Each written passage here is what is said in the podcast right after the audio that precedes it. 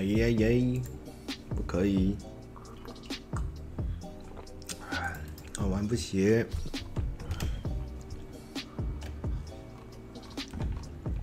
啊，玩玩不要踩我键盘。可好，很好，大家好，今天是第八十八集，你们都是我的翅膀。好，那因为我奥德赛哈在赶进度，我们今天就闲话少说，赶快结束，继续打奥德赛。这样哇，吓死了！这最近奥德赛狂过，我今天终于冲完了主线，主线。就是原版没有 DLC，就花了我一百五十个小时。我现在还有 DLC 两张要打，我真的有办法在围巾出来前玩完那个哦，有 echo，我看一下。好，我有办法在那个出来围巾前能玩完奥德赛吗？我真的很怀疑啊。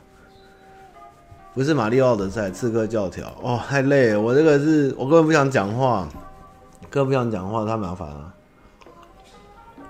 哎，好，我们来看一下今天的。啊，首先《未解之谜》哦，哎，这周就是《未解之谜》第二季上线，然后我把它看完了。然后这一集里面有一个《未解之谜》，就是美国一个从小到大他都只介绍一些凶杀或是一些悬案的影集，然后。片尾还会教那个大家，哎，不是教大家，请大家如果有任何的讯息，可以联络他的官方网址。那我那个上一季一下就看完，现在看第二季，第二季六集也一下看完，我觉得拍的非常好。因为未解之谜拍的比那个大家好，我是 Will 那个那种莫名其妙选的东西都好，他至少。虽然没有一个结局或凶手，但是他们会有一个用剧情的方式，大概让你猜到大概他们怀疑是谁，但是苦无证据，或是 或是断在哪边。我觉得蛮好看，就未解之谜，大家有兴趣可以看一下，比那些玄之又玄的节目好很多。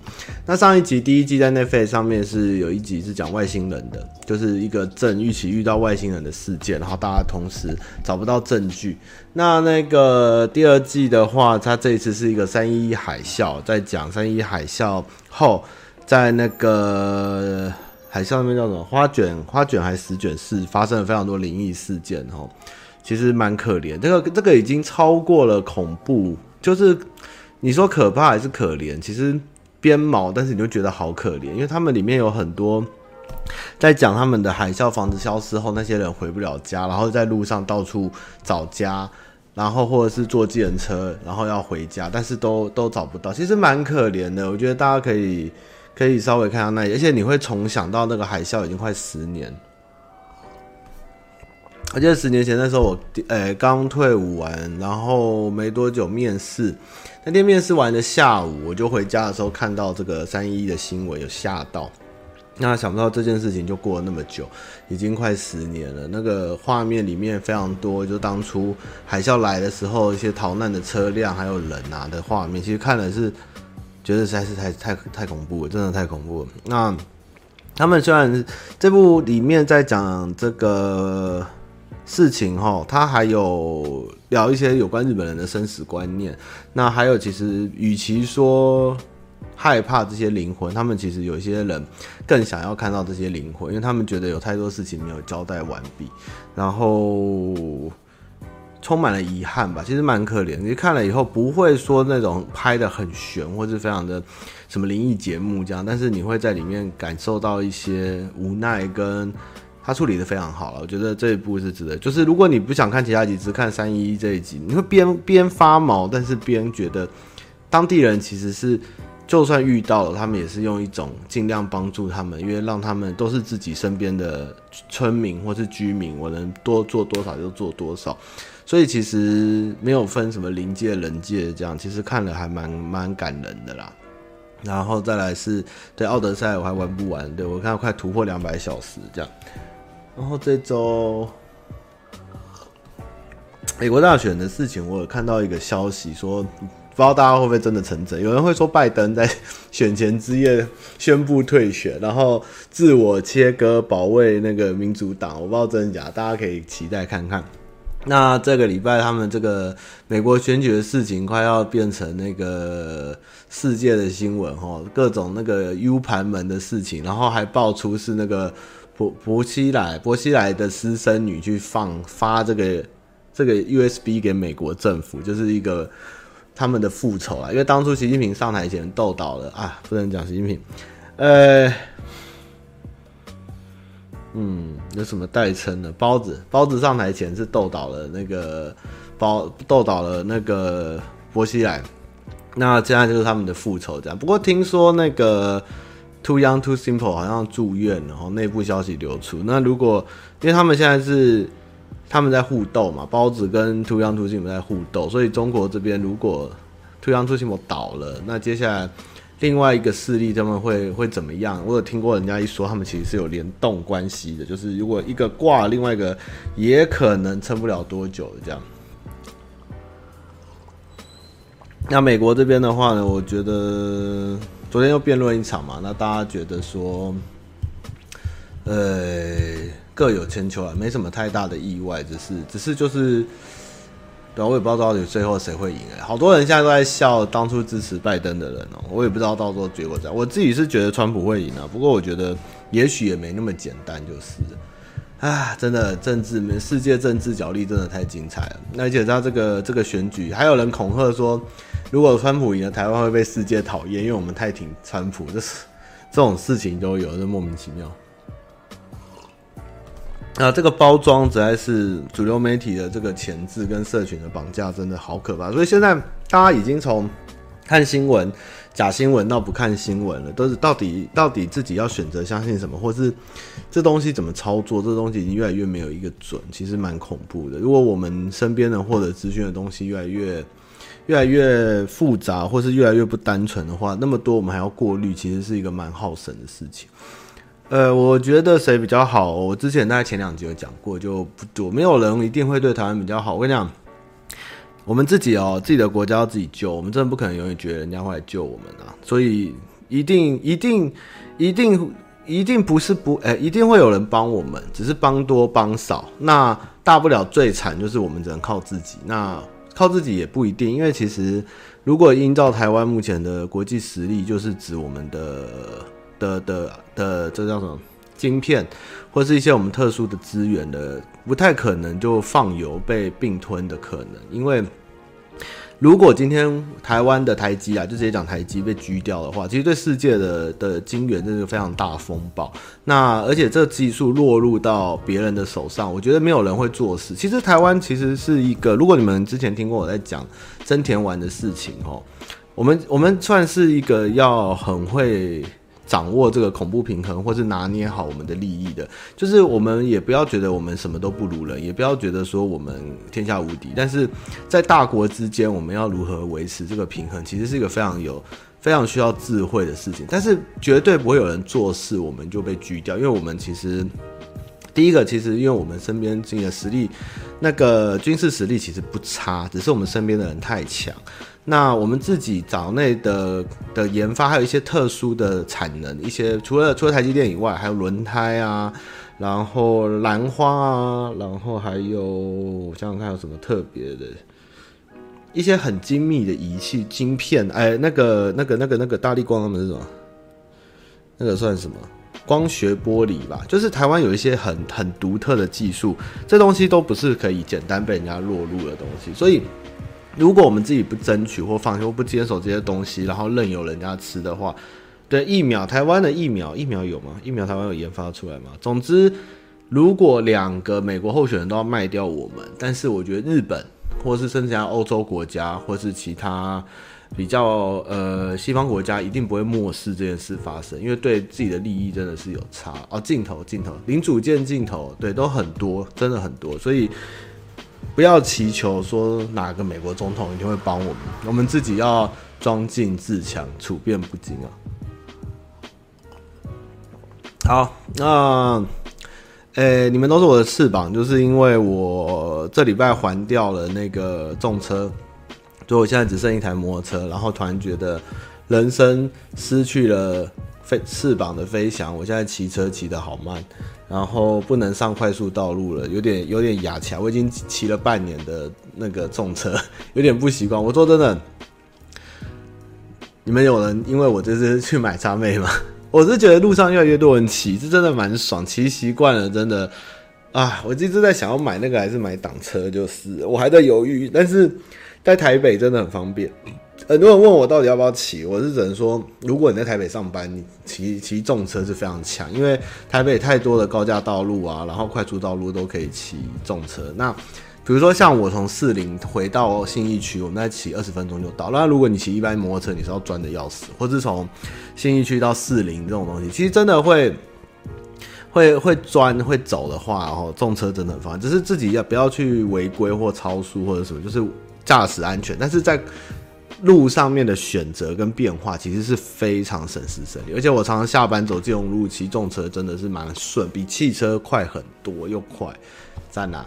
之后我再考虑，我考虑，因为我现在自己有一台汽车，又有一台小机车，所以我不太可能再买一台车。但是我在想，如果我机车因为骑十年、十一二年了，它爆掉了，那我可能因为现在机车也不便宜，一台就快十万嘛，那。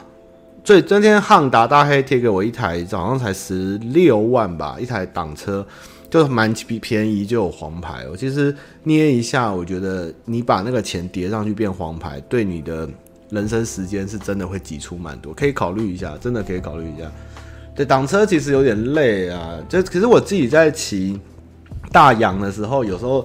在在停车自己退出来，那个脚去顶那个地板，其实常蛮我常蛮常蛮常不小心翻，差点翻车，因为就是太高，然后脚要踮，然后又很重，然后你后退的话是踮脚再退，然后就会有一点哦，突然突然滑，或是地势不稳，你踩不到空就会跌倒。但是其实一个人就算了，真的蛮方便。站啊站啊。哎、所以我的机车都是我的翅膀，我谁都想要，但是我只能有一个。而且我在市，而且在台北市停车真的好不容易找到可以停的位置，都是黄牌，然后又常被刮，被刮也要默也要默认。因为想买一台很艺术、很美，但是这样碰这样刮也是心会很痛，还不如买一台塑胶通勤黄牌啊，其实还蛮方便。只要没下雨的话哦，你就跟。神速一样，到哪里都超快，真的超棒，而且又省油。三轮其实不好停啊，三轮其实我有问过教练，他说三轮不好停，不要考虑三轮。不过我是还蛮想骑三轮看看，就是。哦，昨天在这下午直播聊演算法这件事哈，这个是一个下半年开始 YouTube 一个我们在没有答案，但是我们自己在。在算一算，我们内部的大数据大数据团队在研究的东西，就是基本上，呃，老订阅大概五六十万以上 YouTube，我们觉得平均观看都大概掉二十趴到三十趴的观看数。如果跟前期比的话，那然后再来就是越来越多的发烧或是常驻是娱娱乐、演艺跟新闻的东西。然后那现在哪一种会比较容易上？基本上就是他看的是陌生观看数跟。跟观看片长这种东西，就是一支影片呢，它能让越多不是订阅你的人来看，然后他看的时间越久，他被推出来的演算的几率会越高。所以基本上你订阅数越多的人，对于新观众这件事情会越来越困难，因为基本上比如说群人哈两百万，台湾的看 YouTube 有多少人？那去掉这两百万以后，那还有新的人进来吗？但是如果你今天频道像我很少，像汤马士九六万订阅。但是我的影片都可以破十万，我就是抓到了一个机制，就是，呃，会有很多陌生的人进来，然后看的时间又长，那他就会加重我的影片推广，所以越来越多百万以上的频道会越来越数字都会掉，因为他越来越少被推出去，那就会有人说啊，你这就在做粉丝向，推不出去也不一定，因为其实我们有时候在做，比如说我们跟刘冠廷，你说的粉丝向，然后刘冠廷那个粉丝也不一定喜欢，但是这就是另外一件事，就是艺人在 YouTube 上面他的。接受度或观看度又不一定比较高，我们自己判断是观众对于这个演艺圈的人事物，到到 YouTube，如果他自己不是像台哥有在经营网络形象的话，其实这东西对他而言，观众是没什么兴趣，因为觉得我在电视上就看很多，为什么还要特别看？但是我们会去找冠廷，因为我们觉得其实我们很喜欢冠廷，因为我看过花甲或是一些节目后，那。还是希望我们虽然这个流量没有以前的那么好，但是还是希望偶尔能推一些我们觉得不错的艺人或是说演员给大家看，因为不能永远都是做有声量的东西嘛，就是有点像高低高低，这个是一个艺人现象放在 YouTube 的问题。那刚刚讲的演算法问题呢，就是大频道会越来越累，而小频道或者子频道的成长会越来越快。但是这件事情呢，对创作者而言是伤害，但是对平台而言，我觉得是爽的，因为 YouTube 而言。那反正你们都要在里面做东西啊，那你们这些大的要求那么多，然后把持那么多流量，那我干嘛一直照顾你们？我就一直去养小的起来，小的起来，然后老的死掉，老的走，那没关系，我再养小的，再养小的，反正大家都来 YouTube 看就好了。所以对 YouTube 而言，它的广告收益才是最重要，还有那些媒体、新闻、电视台在上面下的预算跟广告，会远远大过于创作者能带给 YouTube 的。的影响或是收益，这个事情跟 Facebook 很久以前粉丝团改版的现象非常像。那现在我甚至觉得，因为 YouTube 现在开启了影片付费推广功能，我不太确定，但是有人跟我说已经开启，就是我们可以像 Facebook 一样对自己的影片或是文章去下预算推广。那 Facebook 刚开这件事的时候，千万不要看原本每一篇。诶、发文我们没有蓝勾勾，那个时候没有蓝勾勾的时候，大概每一篇自然发文的触触及大概是十万到二十万。但 Facebook 改了这个收费制推广的问题，降低曝光率以后，我们的触及直接砍半以下。那但是只要有下一点钱，可能每个月缴个三百、一千的预算，它又会回到原本的自然流量。那么。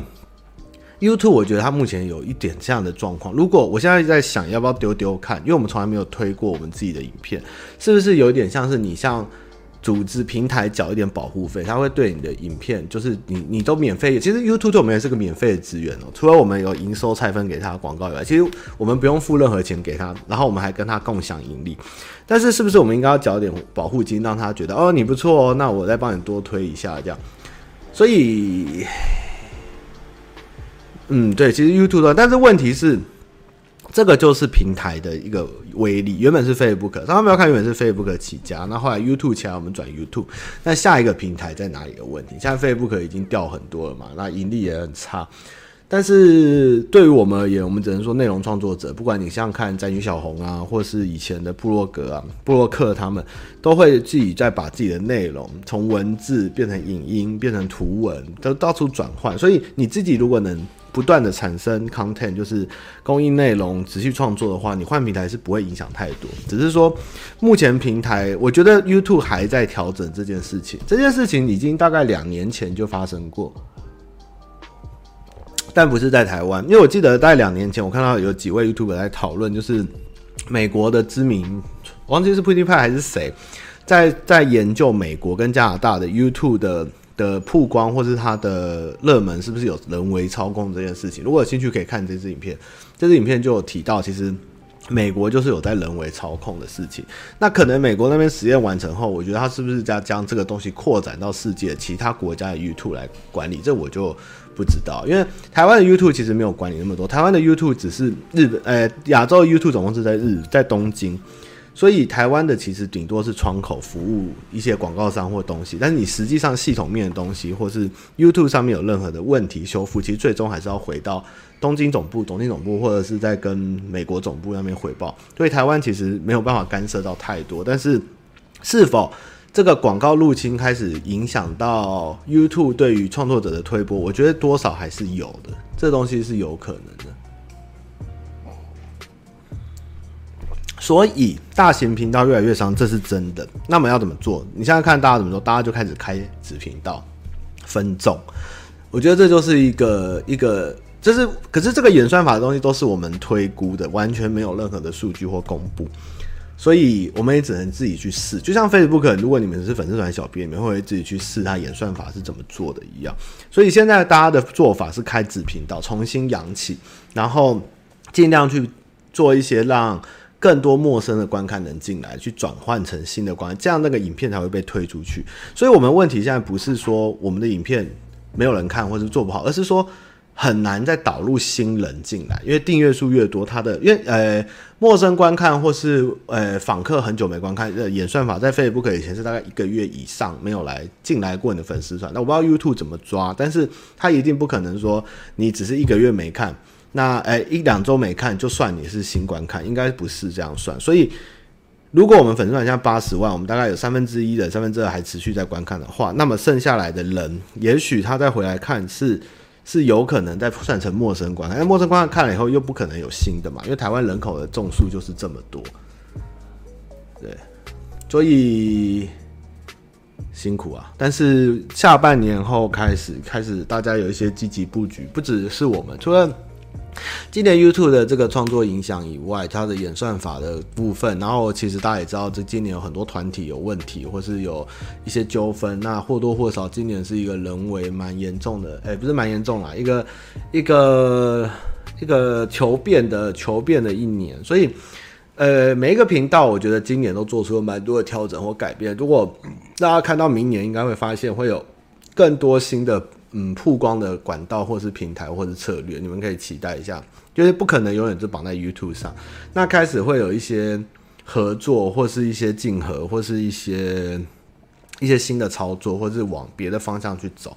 那总之呢，这行真的就是没那么好吃啊。但是大家就是想办法要求生，就是这样。这就是大概一个目前演算法，我目前看就是第一陌生观看，第二是观看长度来决定这支影片会不会被观看。不过汤玛士永远都没有被上过发烧，真的是超级白的。一是我偷放偷放音乐太多次，被 YouTube 抓太多次，他干脆放弃我。好，那讲个轻松的，因为我最近在看这几年来 YouTube 的这个感觉啊。我觉得我们很像那个隋朝末年哦，Park 哦，哦，你们真的是很喜欢听这些很哈扣的事情。Park 的问题是我自己只是大家来那个来怎么说，Park 吼有在赚呐，真的流量高的大概就三四名，大家也知道哪三四个，其他人其实周僧多周少。那有一些在经营 Park 的经济或是一些平台，其实他们有一点在。通这个业配价格，其实你们要是知道 Podcast 的业配价格，老板应该有一天会讲，真的是高到吓人。但是它的总听众量或是它的流量，其实跟 YouTube 影片比起来，大概还是不到二分之一或三分之一，强的可能有破十啦。但是一般而言，大部分连我最好的一集也才下载数大概一万多而已，不太可能追上 YouTube 的。只是说现在。太多人在做，而且入门门槛太低，但是这一定会死一片。但是因为你们要想台湾的这个 Podcast 收听习惯，你一天有多少时间在通勤，然后能听多少频道，然后你还要去适应或是新的，其实真的没有那么，因为台湾不像日本，这个东西又是另外的文化，像日本的掌机、日本的手游。他们在通勤时间上面，可能从千叶到东京，他们可能一个小时，所以对他们而言，这些通勤游戏或者通勤的东西是一个是一个生意。但是台湾没有那么长的通勤时间，所以你一天顶多听一个 p a r k 你可能好礼拜一听古癌啦，礼拜二听百灵果，礼拜三听台通，礼拜天是瓜吉，然后礼拜五六随便再听一个，或者他们又出新的，你大概一个礼拜就满了，不太可能有这么多人。不太有可能有这么多人在会会一直去听新的，或是或是说你有可能每天都在听，顶多就是放在旁边当白噪音。所以 p a r k e 的观察，我听过最好的一句话是说。哎、这东西有名是靠文青，但是他要做的久要靠菜篮。菜篮就是最后消费者或是有没有普罗大众能接受这个市场。所以问题是，Podcast 目前最多的载具就是用 iTunes 听，就是变成说我后台里面有 Google 有 iTunes Spotify，但是基本上八十趴都是用 iTunes 在听。就是说，台湾只要有用 iPhone 的人。里面哦，你还要扣掉没有用 iPhone 的人，然后 iPhone 的里面的人呢，再来分这个 Podcast 的听众市场，所以绝对没有那么多人会听。但是现在就是价格有在炒，因为现在就是热门嘛。现在今年的广告因为疫情的关系，预算蛮多，那大家反正就有东西他就投，有东西他就投。但是就是跟 YouTube 比起来非常不公平，就是。Podcast 基本上就是念个五分钟就好，那 YouTube 还要审稿，还要搞影片什么啊，然后赚的辛苦。但是做 Podcast 就是基本上讲一讲没什么问题，那个预费用大概有 YouTube 一半以上，一半左右的价值，其实真的是蛮辛苦的。嘿，所以我是那天跟平台商聊完，说你们 Podcast 哈，你们这样轰这个价格就是不对，你们自己心中要有一把尺，不能因为这个叫坐地喊价，现在热门就喊，那个迟早行情会被破坏。那不是汤玛手机啦，那个是上面不要看的那个连外手机，就是有时候通知观众或者什么用的这样。有啦，带头的一定超过十万了，而且还他还说过每月调整呢。我说我们不用，我们就是固定价格而已，就是有的赚就赚，但是不用不要赚的那么夸张，因为这个东西是没办法评估跟合理的。但每一个人都觉得好赚啊，但你拿得到这个钱吗？你看我做了八十几节，也没有人要懂那我直播啊，我只能直播玩游戏，没那么好赚。而且每一个人现在有的 Podcast 他是老板。很爱碎念的老板，觉得哦，那个老板都有做，那个谁有做，我也很会讲话，我是老板，我来做，我来做 podcast 啊，每个人就进场啊，进场就不知道在讲什么，就是一直默默讲一个小时老板念经这样，对对，一年后再说吧，这个市场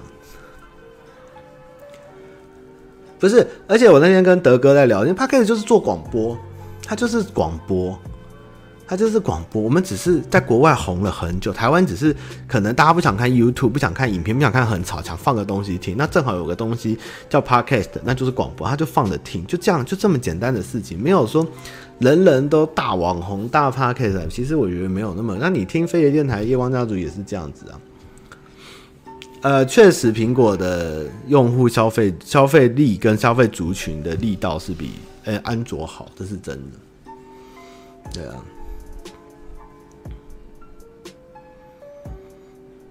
总之，呃，其实大家也不用那么的热衷，或是觉得忧心，或者我只能跟你说，其实就像今年对我而言，我跟所有认识的人，就是呃，YouTube 同事或是客户、厂商在聊天，我认清一件事情，我们的这个我们在做的事情叫娱乐产业，只要能带给你们任何的欢乐与陪伴，我们用什么样的形式呈现，都是。都是没有关系的，因为最终我们能掌握掌握你或占有你的人生中生命一天的时间就是这么多，所以今天不管是什么平台或是什么样的管道，不管是影片、Podcast 什么都可以，或是图文，只要能在你身上。让你跟我连接一个共鸣，那就是娱乐的本质，所以不用再去想。对于观众而言，只要你觉得我们好，你们喜欢我们，我们就够。那对于表演者而言，你不用在意说你今天在哪一个舞台或在哪里，只要你尽情的去做好你这个娱乐的本分，那这就是一个最基本回到娱乐的本质面的东西。所以我是觉得不用烦恼那么多，因为你今天出来站在镜头前做这件事情，你就是在做娱乐。那我今天在当黑夜贵公子，我现在在当母汤信箱，我现在在介绍美食，不管怎样，我就是在很努力的做这份工作。然后你们喜欢我，这就是我们之间的互动。我觉得这就是娱乐。对，就算我今天是只有声音的也没关系嘛。这就是因为有人喜欢我，所以我可以继续做下去，就是互互相的在精神层面上面的一种。一种互相的支撑嘛，对不对？所以我不在意任何，但是今年开始，其实有很多听到很多人、很多的 YouTuber、很多的创作者，他们陷入了创作瓶颈、创作困境，然后觉得自己做怎么都做不好，或者是自己失去了信心，或是开始逃避，开始就是我听到很多人，但是我只能说，你今天出来赚赚，出来靠这行赚钱吃饭，你就要有这个认知。你你娱乐的事情没有那么简单，你的确娱乐很辛苦，要要人前显贵，必要人后受苦。你在前面欢笑，但的确后面很苦。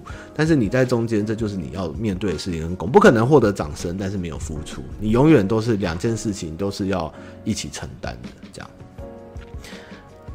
啊有点沉重哈。好，其实我今天的原本没有讲那么深，只是我今天的主题也是另外一个，叫做叫做我们是瓦岗军，就是因为我这前阵子很爱看《随乱》嘛，大概当兵的时候看很凶，然后后来他又出很多本，然后我现在觉得用历史的角度来看的话，其实我觉得不这样才一定是大家都累了。其实你看哦，汤玛士跟瓜吉，他那时候三九，我三二。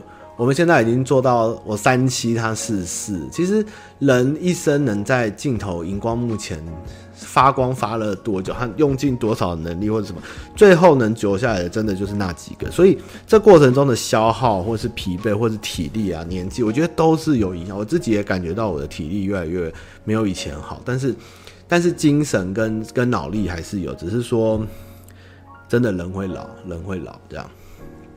对，演算法是一个，黄标是一个，盈利是一个，大环境是一个，还有厂商的预算转移，还有经营团队的压力成本，其实真的都压力很大。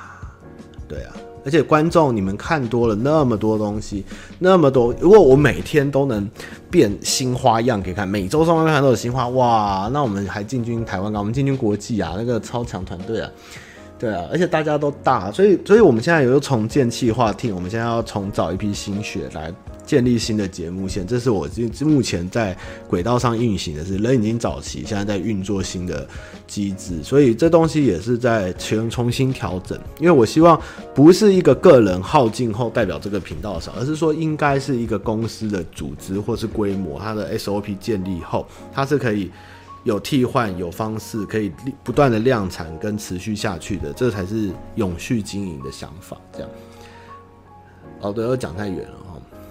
好，那就是随乱这件事情哈，旧的人没有炒鱿鱼啊，旧的人就做原本的事情，我们怎么会炒人家鱿鱼？我跟你讲，绝对不可能去炒。有鱿鱼的问题都是自己可能有什么自己的想法、自己的状态，好不好？而公司要经营没有那么简单啊。好，那就是隋朝末年，我觉得娱乐圈就像以前的那个故事里的大中国一样，中国中原。就是你们就是百姓，就是这个中原。那原本的正规军呢，就是娱乐圈、演艺圈，那就是原本的隋朝。那结果呢，后来演艺圈越来越衰微啊，人民开始反叛，我们不想看，然后就开始出现很多山头，比如说瓦岗军啊，然后高士达啊，然后还有那个那个罗，哎，那个叫什么？那个叫什么？张、啊、靠腰啊，忘记了。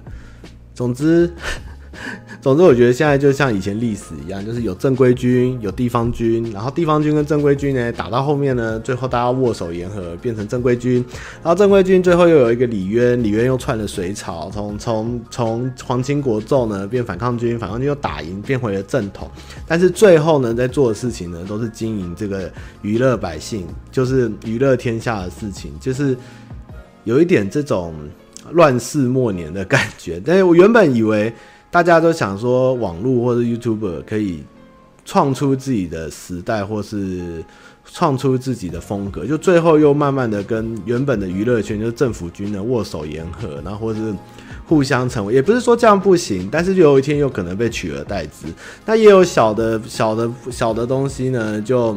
就那个被干掉，小的势力啊被并吞啊，或者小势力变大势力啊，大势力又分了两军啊，可能又分成有人半背叛啊，有人里密跑啦，或者谁被取代啦，然后最后最后又会终归又回到一个完整的娱乐产业这样的感觉。其实看久了有一点不胜唏嘘。然后我觉得上面要看就是小而精小而美，然后独树一格，所以我觉得我们像瓦瓦岗军一样这样，那也有可能会哪一天被娱乐圈并掉也是吧，呵呵。真的很像，如果如果如果，其实上面看像瓦岗，然后我觉得萨泰尔他们像像李家，然后那个然后阿迪他们可能就是什么阿刚他们可能就是罗县呐，或是那个北平罗县嘛，然后还有那个那个叫什么宇文家，宇文家也是老一点的，可能像台哥他们呐，原本的政府军啊，然后还有像高四，哎，我刚刚讲那个吃人叫张金琛呐，然后还有什么？李旭啊，李旭是虚做虚构的啦，还有谁啊？总之呢，现在就是战国末年，就是啊，瓦刚打 forever。对啊，窦建德，对，还有窦建德，真的不错，我觉得这个很有趣。但是，总之呢，就是娱乐就是天下，就是同一个事情，最终还是会回到这个原点，就是电獭。哎、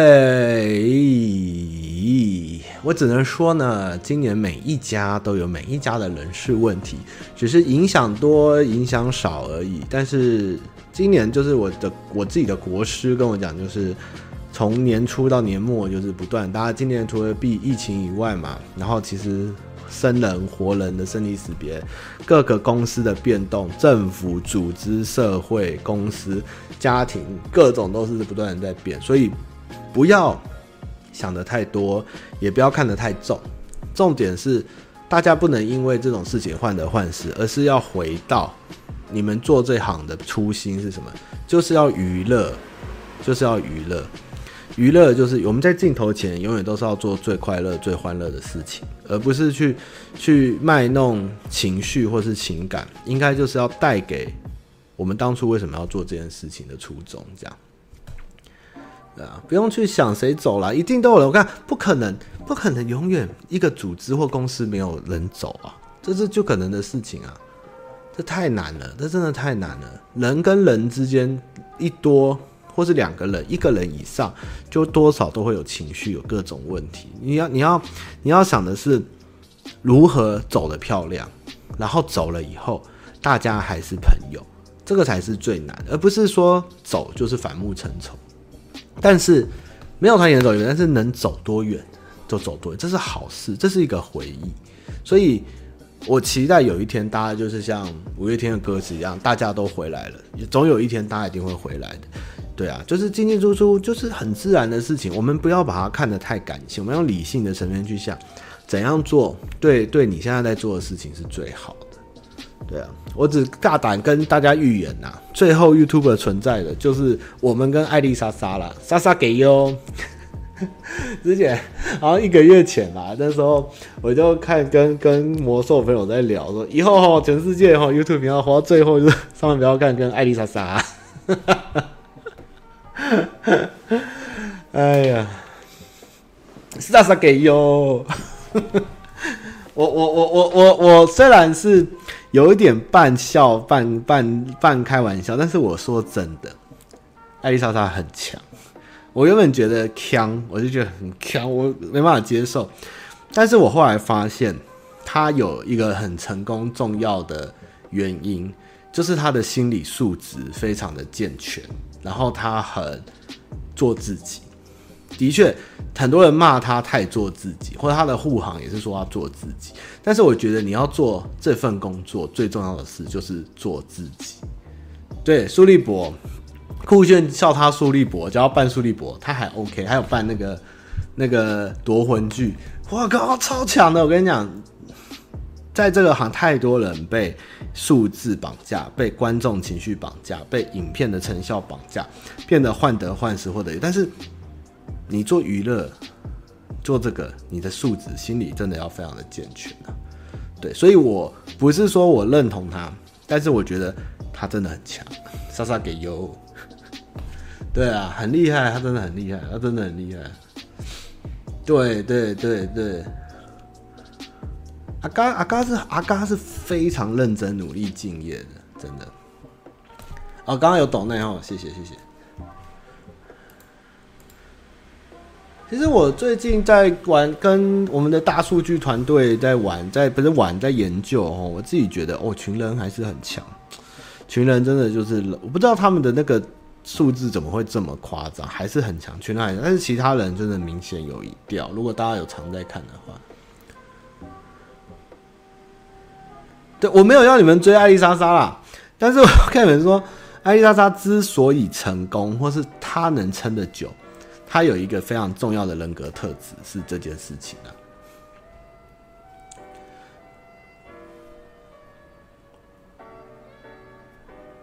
哦，好了，聊一半了哈，那我们来回答信箱吧。那总之没有讲好啦，但是如果大家能 get 到我的意思的话，我觉得这个娱乐圈啊、YouTuber 啊、网络啊，然后 Podcast 啊这件事情，就跟历史一样，就像个乱世，哦，政府军打地方军一样。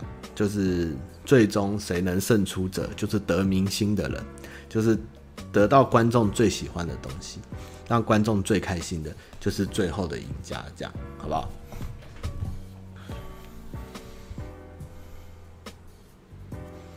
哎、不要挖坑给我跳，什么像阿嘎认真努力，但方向不对，他马是这意思，我不是意思，我只是自嘲，好不好？你们听得太深，我只是说。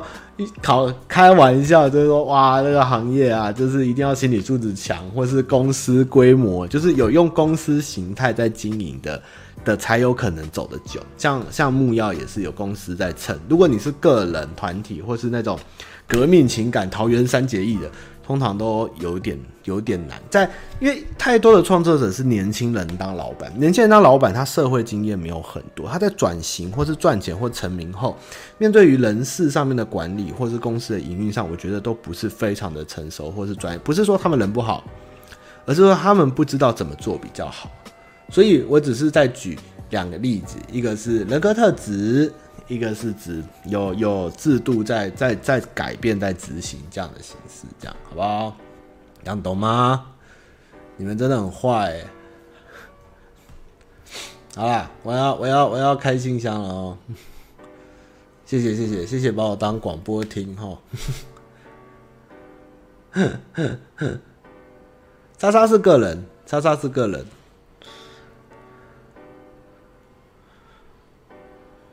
呵呵，呀，你们都小坑而已啦，老板的比较坑。对 YouTube 的创作者的秘的秘诀就是观看数高的赢，观看上少的输，这样。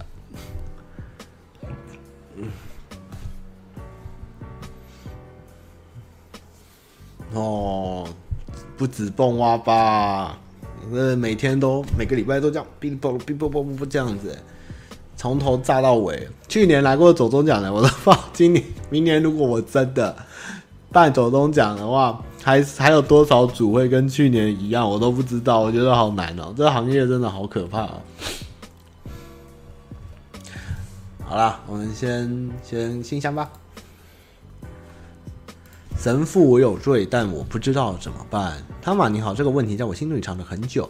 但昨天在路上看到一个摩托车跌倒的车祸，让我想起，我觉得我是一个同理心比较薄弱的人。其实我不确定是不是用同理心来描述发生车祸的当下，大家都吃了一惊。但就有一些人开始前去帮助摔车的骑士，帮他把摩托车扶起来之类的。但你怎么都写摩车啊？你都写摩车，我这怎么会念摩托车？然后，总之，我跟多数人一样视而不见。我觉得自己的心里有一种说过不去的坎。我觉得我应该要帮助他，但我要迈向那一步时，我又停了下来。我不知道是什么恐惧症，但我觉得我这样很糟糕。因为我知道，也许未来有一天发生什么意外的时候，我也会希望有人扶我一把或帮助我。但我现在却没有去帮助别人。我不知道怎样战胜这种恐惧。我也知道我这样没去帮他很糟糕，但我真的不知道该怎么办。呃，帮助人是好事。但是量力而为，量力而为。但是有没办法伸出援手，就是伸出援手，是这样子，没错啦。所以没帮到没关系，但是下次有机会，如果你心里有这个想法，那你就去多帮助别人。扶老太太过马路，积阴德；扶正妹过马路，积积阴阴德。这样子，对，你可以视你自己当时的状况去给出援手。那如果你真的放心不下，你可以往前骑一点，或者你觉得不行，打个电话跟警察讲一声也是可以的。对，我记得在那时候念哲学系教授，好像在美国念念硕士吧，他们的孔孟学院还是东方哲学，就是在聊这个孟子有一个故事，就是今天如果有一个小孩掉落井里，你去救他，是因为人性本善。还是你觉得，因为我救他是对的，大家会称赞我。然后没有答案，但是这是其中一个他们那时候在讨论的一个一个题目，很有趣。到底是我们会去救人呢？啊，这个跟现在回答这没有问题，是我突然想到这个故事而已。你去救这个落到井里的人，是因为你人性本善去救人，还是觉得哦，他下去我一定要去救他，因为这是好人，这是好事，大家会。棒棒，就是你的动机出发点在哪里？是原原生天生的去行善救人，还是后天的教育告诉你要这么做？没有答案，只是大家可以思考一下。这样，没明天台课假设有都不会让他们不会让他们投稿，我们直接当评审，好吧？太强了。好，那我们继续往下。念奇广告合作询问九份茶坊有限公司想找我业配啦。哦、好好好，我再联络你一下。我现在才看到，好呗。流浪的小孩，他妈妈你好，我自己是一个留学生，因为疫情的关系，这段时间回台湾上远距离上课程。预计年底要回去上课一些，一想到还有剩不久就要离开我好爱的台湾回去上课，觉得好难过。一直好想一直待在台湾生活工作，因为未来薪资待遇的因素，所以可能毕业了也会待在当地的企业上班。这也是我当时选择去国外留学的原因。不知道什么时候才能回来这片土地生活，甚至为这片土地尽心尽力。希望财富自由那天可以尽快到来，让我不再因为薪资关系回来台湾用任何所学的回来台湾用我任何所学方式帮助台湾。谢谢。另外想请问一下，他妈妈在上班不要看工作前跟之前他妈妈做过工作最大的差别是什么？好，我们先回一下聊天室哈。其实哲学很多命题或是讨论的东西是没有答案的。但是重要的是，这个中间思辨的过程才是一个训练或是一个思维。就是的确，我们眼前发生了一件很理所当然的事情，但是像比如说苏格拉底啊，或是说呃，工作人员就很急白嘛，就说，哎，你我要一匹马，你给我一只，你给我一只白马，但是它不是我原本指的马，白马就不是马，这样子就是或者坚实论啊，白马论就是。有点像在生活中找茬，但是有时候又觉得他说的也不是没有，因为有时候是我们惯用了一些事情，可能积非成是的事情。像有一句话是说，我跟你这两个字出来的时候，我们两个就是完全不同的个体，在这一瞬间，我们就不是同一个个体了。你就是你，我就是我，我们不可能是。是一样的生命，或是一样的东西，就是会分出了你我之间的一个差。从这边开始就可以衍生很多的问题去思考，这样，比如说人一生是孤独的啊，人是终究没办法追寻到一个完全一样的自己，或是能找到一个找到一个完全理解你或者认同你的人啊。人一生如果都是孤单的，那人一生孤单，我们要追寻什么？我们要如何在这个人生中做该做的事情，而不是迈向一个毁灭的未来，或是一个悲剧的结束？然后中间怎么去去思考或者衍生，或者我活在这个世界上这个目的，对于我未来我的下半辈子，或是我的呃轮回以后的人生，我的经验如何传承？为什么我活在这一世，我会学到一些技能？为什么我的灵魂之中，或是我会会得到什么，或是或继承到什么东西？这些东西很有趣，真的很有趣。大家如果无聊，可以念念哲学，是对人很好的。好，那希望流浪小孩呢，可以未来有机会再回来台湾。台湾其实是一个非常好的地方，我就说过，台湾是一个宝岛。台湾有很多不可思议的东西，美景有人，那当然有不好的旅游品质，但是台湾是一个还是很好的地方，好山好水好风景好物产这样。那我的工作呢，上面不要看跟之前最大的差异是什么？就是老板的脾气变得很差。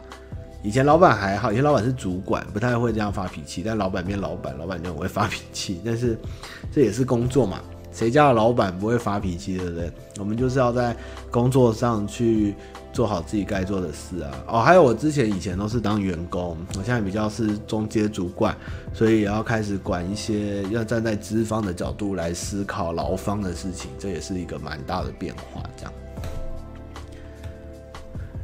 ，Uniball。大马你好，今天这个问题困扰我有点久。这一任女友是以前国小喜欢的对象，小时候有纯纯的爱，可以说是互相欣赏。长大出社会以后呢，又不小心又搭上线，一次出门几次后就在一起了。之后免不了会有亲密行为。后来聊他大学有点爱玩，第一次也是约来，但是在聊这些事的时候，感觉出有所保留。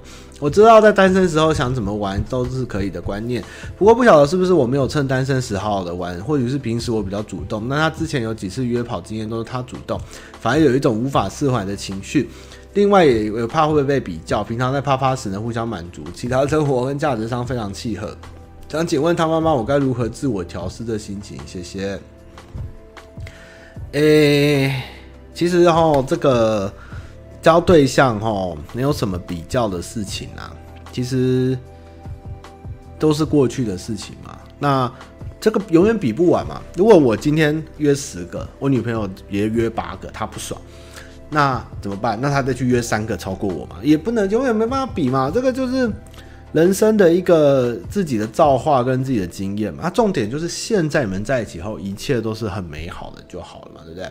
像我女朋友也不会管我之前有多夸张多夸张嘛，但是至少知道现在我人在这，我心在这，我的伴侣就是他，就是这样而已啊。所以是不用去太在意对方这个次数，因为这比不完的。我想人生要比的事情真的比不完啊，太多东西要比了。你只要现在过得好，那现在幸福。性生活美满，爱的也美满就够了嘛。啊，你真的不爽，那反正你还没结婚嘛，那你就去约嘛，约到跟他次数一样，你这样就平衡了嘛，对不对？但是搞不好你会累啊，也不一定那么好约嘛，对不对？反正我也不觉得不行啊，反正也不会犯法啊，你想约就约，只是说我觉得不用比较了，啊，你真的想比较就去补嘛，补差额这样，可是就，唉，也没什么意义啦，补差额这种事情，就是。想想未来的日子也不一定还能活多久，或是怎么样，就把握当下，好好的跟他干回来好了。对，就努力的陪他，跟他爱爱这样子。对啊，就也只能这样嘛，也没什么好比的啦。啊，不会怕评分机制啊，没什么评分机制。那评分机制差就分手啦，怎么会在一起呢？对不对？没什么好比。我跟你讲，很多东西应该说每个人的确会有高有低，但是。也许他这个比较高，他那个比较低，但是不可能每个人都满分嘛，对不对？那、可能这个胸部大啊，啊这个这个屁股比较大啊，啊这个脚比较漂亮啊，啊这个比较小啊，但是都可以找到美好的事情。人应该是要在别人的身上找他的优点，而不是去比较前面没有的东西来压在别人的身上，因为人就是一个不可能完全一样的东西嘛。没什么好那个的啦，很多结婚到最后，你年纪越大后，你会发现没什么好选好挑，重点是过得好，两个人在一起舒服才是最重要的。真的，与其你那边一直追求一些很极端或是很想要满的东西，你反而会越来越累，或是越追逐越不满足。应该要开始学着回头去检视自己有没有知足这件事情。那如果不爽，你就去五木区。不然去补差额就是这样，也没什么那个啦。那个这些事情就是最终还是回到生活，生活过得好，这个才是最难的。这是我我又要被黄标，我操！哎，哈雷琴，请问他妈妈有人说过你长得很像《疯狂亚洲富豪》里的宝弟吗？没有没有，我不知道那是谁，我没看。你说不说不说，我播你，我他妈敢刚死你之刚瓜吉的建华文长，虽然离上次瓜吉钟胜雄一段时间了，我还是想借汤马信箱喷一堆牢骚。当初事情爆发，虽然脸书那边留言一阵挞伐，但我还是耐心只等看瓜吉之后怎么解释，所以没跟着炎上留言起舞。但是瓜吉声明之外，我还是很失望。对于瓜吉声明观点，虽然不谅解，但还是尊重。然后木呱吉声明，哎，然后默默退了累积瓜一年的瓜吉拼音频道会员。会退会员不是瓜吉声明的原因，不单是。而是言上当时一个留言真他妈智障护航，让我很恼火，这让我按下退会员按钮的决定性，我都搞不清楚这些人是来护航瓜吉还是来拉黑瓜吉。我累积一年的王冠青蛙就没真他妈干，真想跟瓜吉说的一样，就跟昵称名字一样，昵称典故来自电影《古惑仔》梁家满台词。好，呃，老板的那个哦。嗯，连我都被骂了，想算了，算了啦，算了啦，人生嘛，冷暖自知啊，不要忘记娱乐的初心就好了。哎，这个看看未来有没有危机解密再说吧。科尔必，我也被骂爆啊！我房间帮老板加油，也被骂爆，干娘！科尔必斯苏打。大马你好，之前来信过，我是已婚人妻，今年一起辛苦而工作，似乎又喜欢上已婚很可爱的主管姐姐。那时大马说，我或许只是喜欢工作时的她，不一定是生活中的样子。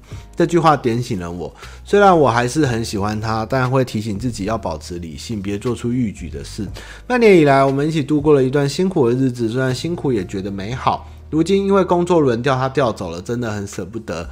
我想我们交会会越来越少，这段日子也会逐渐淡忘。但我想好好珍惜这段回忆。谢谢他妈妈当初给的建议，非常受用。另外，还是我干脆表白一发，给他个深刻印象。其实你这个问题，我觉得，我觉得我们到这个年纪哈，三四十岁，的确有很多事我们不能做，比如说你不可能在到处跟人告白，到处劈腿什么，但是你又不想像年轻的时候心中留下遗憾。所以，如果我觉得有这种情绪的时候，直接讲出来，我其实觉得是可以的。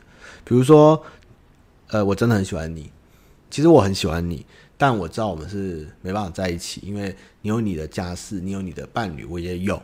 但是我还是想跟你说，我真的很喜欢你，也很欣赏你，也没有要什么。我觉得这是应该要讲。我觉得用一个成熟的态度去讲出来，反而对你自己会比较好。那。也不要给对方压力啦。如果你不怕未来尴尬的话，但我是蛮鼓励去讲出来的。然后也不要用嬉闹，或者是用什么小小小女生或是小男生的情绪，而就是大方的说出来。我觉得人生这一招，后悔的事够多了。如果心中还有所什么遗憾，能在理性的思考下能做出来的话，做一点我觉得也无妨嘛。说个话。表达个心意也没有要干嘛，我觉得未尝不可能，对不对？对啊，就讲嘛，帮你叫讲完，帮你唱《告白气球》啊，赞！出乐出乐真的不好笑，年糕丸稳居第一，后劲太强。陈普汤马士，你好，好久不见，今天看到关键评论网在脸书 po 一篇贴文。标题是专访唐凤，台湾教育体制的病态竞争，部分来自翻译错误，但是留言区却有以下留言：无法在霸凌的体制下存活的咖，哪有什么见解？请问他的意思是没有被霸凌不是个咖吗？请问他妈怎么看？呃，这也没什么好看的，这个东西就是，哎，就像很多人会说。没当兵的不是男人一样啊，也没什么对错，也不是说，当然霸凌不是好事，但是我觉得我们或多或少都有被霸凌过。其实我回想我年轻的时候，小时候应该也被霸凌过。就是霸凌这个东西的定义，其实真的很很很很广，很模糊吗？很多事情都会霸凌啊。我小时候也被小学老师霸凌吧，老师当众羞辱我算霸凌吧，但是。我不知道哎，这个感感觉该怎么说啊？因为他被赋予了这个定，就像性骚扰这件事情，当初性骚扰这个概念，公司职场没那么被大家倡导，就要提供就是反应或申诉的时候，很多事情变成一种潜规则，或是一种大家以为没没什么事情的事情，但是一旦被提出来以后，很多事情就变得很会非常小心翼翼这样。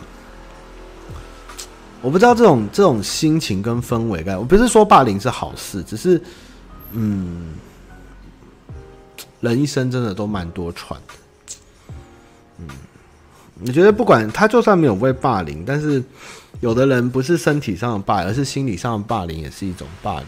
绝对没有人是能快快乐乐长大，跟真的毫无一帆风顺。其实有时候长大后跟很多人聊小时候的事情，不管男生女生。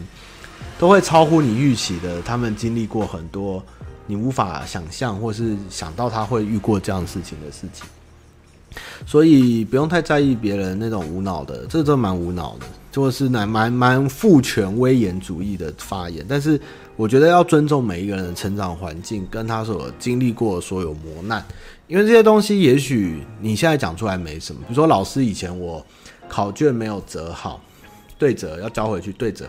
我折歪，因为小时候很很很很很耍耍，直接把考卷丢在地上，给我两个巴掌。我那时候好像一年级还是二年级吧，哇，真的，现在想到我他妈揍死他！干嘛你凭什么打我？操，这样就是小时候还会觉得很怕，觉得自己做不好，老师这样是对。但现在想一想，干那老师是笑诶吧，就是。不用跟人家比你的成长背景、成长故事，或是谁惨，但是所有给你的磨难或是磨练，你自己要去想到的时候，要给自己一个好的解释跟说明，以及你对于这件事情的看法，认同不认同、气愤或是怎样，然后去将它当做一个例子或是一个让你以后不会再这样被欺负的一个动力，这样。真的好可怕哦，真的好可怕哦。唉，我小时候，我现在，我有时候，我前三十岁前，我都还会做梦惊醒，就是梦到我又在重考，没有考上大学，被恶意这样。然后在小大概三十几岁前，我在还住家里的时候，我妈只要一开房间门，我不管在做什么事，我都会弹起来，我会从床上这样，不是在打手枪啦，就在看漫画或者怎样，就就会吓到，你知道，就是小时候阴影吧，就是。家里管太严，或者怎么样，就是要被打，这样就是很多事情你现在不觉得，但是其实，在你童年的时候，很多事情成为了你的阴影，或是一种害怕的东西由来，但是你却不一定能言语说明或察觉到。我觉得，如果你能想到或意识到这些东西，你自己去消化，或是去分享后，其实对你而言会变成一种自己的。成长，或是说以后自己当做什么事情，当家长、当老师或什么，你不会再发生这样的事。因为其实对小孩而言，你那时候不想被对待的事情，其实就是你不应该再去做的事情。这样。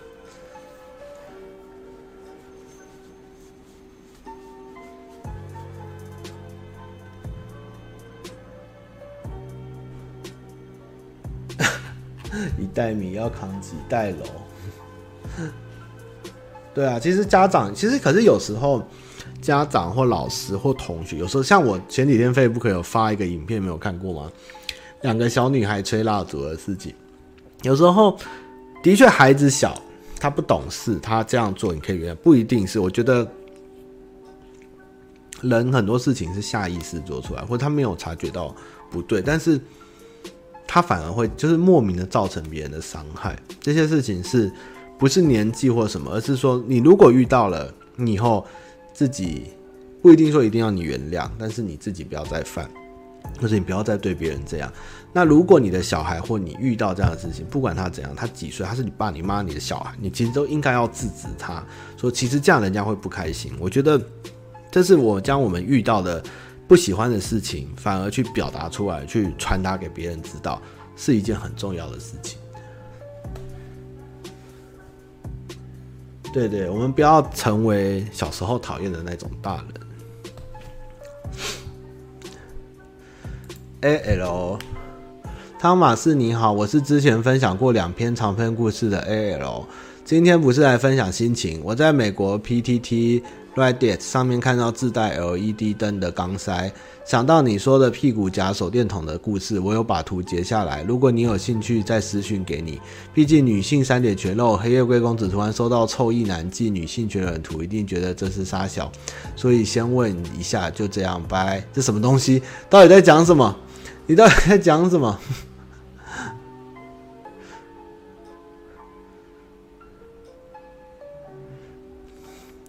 到底在想什么东西？